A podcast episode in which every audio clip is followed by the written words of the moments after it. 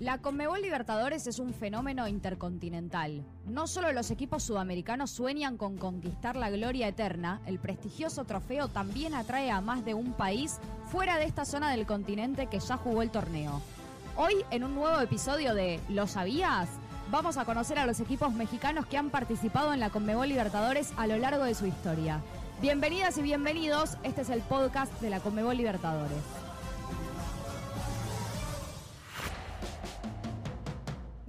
A un nuevo episodio de ¿Lo sabías? El podcast de hitos y curiosidades de la Conmebol Libertadores. Melina de Piano junto a Bárbara Roskin los saludan. ¿Cómo estás, Barbie? Muy bien, Meli. El tema de hoy causa mucha intriga a muchas personas. ¿Sabías que México fue el primer país afiliado de CONCACAF en participar en los torneos organizados por Conmebol? Y para completar, nuestros queridos mexicanos disputaron la Conmebol Libertadores desde 1998 hasta 2016. Durante los primeros seis años tuvieron que enfrentar a los representantes de Venezuela para ganar puestos en la etapa anterior. Desde 2004 pasan la competencia con Interliga, donde se jugaba un partido para buscar la clasificación.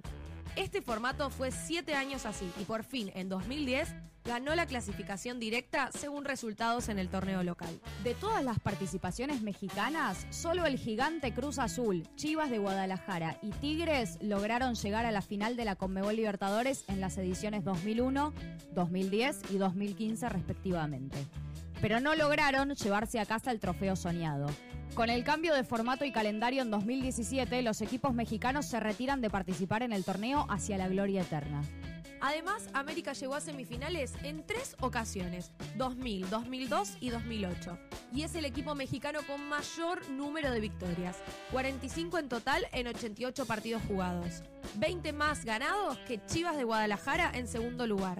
Ambos participaron de la Conmebol Libertadores en siete ocasiones. De hecho, América tiene los mejores números. También es el equipo que menos perdió en una edición, un solo partido perdido en el 2002. Y también es uno de los equipos que más ganó como local, seis victorias en el 2000. En 2002, América también fue el equipo con más triunfos como visitante. Hubo cinco victorias en 2002, en el mismo año fue el equipo con más juegos sin perder, 10 en total. Y la lista de América solo aumenta, Barbie, porque es el equipo que más anotó en una edición. Fueron 28 goles en 12 juegos, también en 2002. La misma cantidad que anotó Chivas en 2005 en 14 juegos ganados. El América también es el equipo con la victoria más amplia. Ganó 8 a 2 al Olimpia en la fase de grupos del 2000. Y los récords no terminan ahí porque América también tiene el récord de top de goleadores. El mayor goleador de un equipo mexicano en la Conmebol Libertadores es el paraguayo Salvador Cabañas, que hizo 18 goles en total, todos para el América. 10 en 2007 y 8 en 2008. Y en 2007 también fue el goleador de esa edición. Para ir finalizando, y por si no lo sabías, Pachuca fue el único mexicano que ganó la gran conquista. Ganó la Conmebol Sudamericana en 2006 al derrotar a Colo Colo en la final. Y así se transformó en el único club mexicano en ganar un torneo organizado por la Conmebol.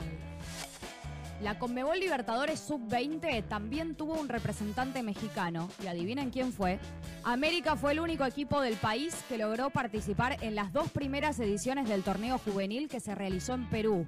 Alcanzó el tercer puesto en 2011 y se quedó en la fase de grupos en 2012.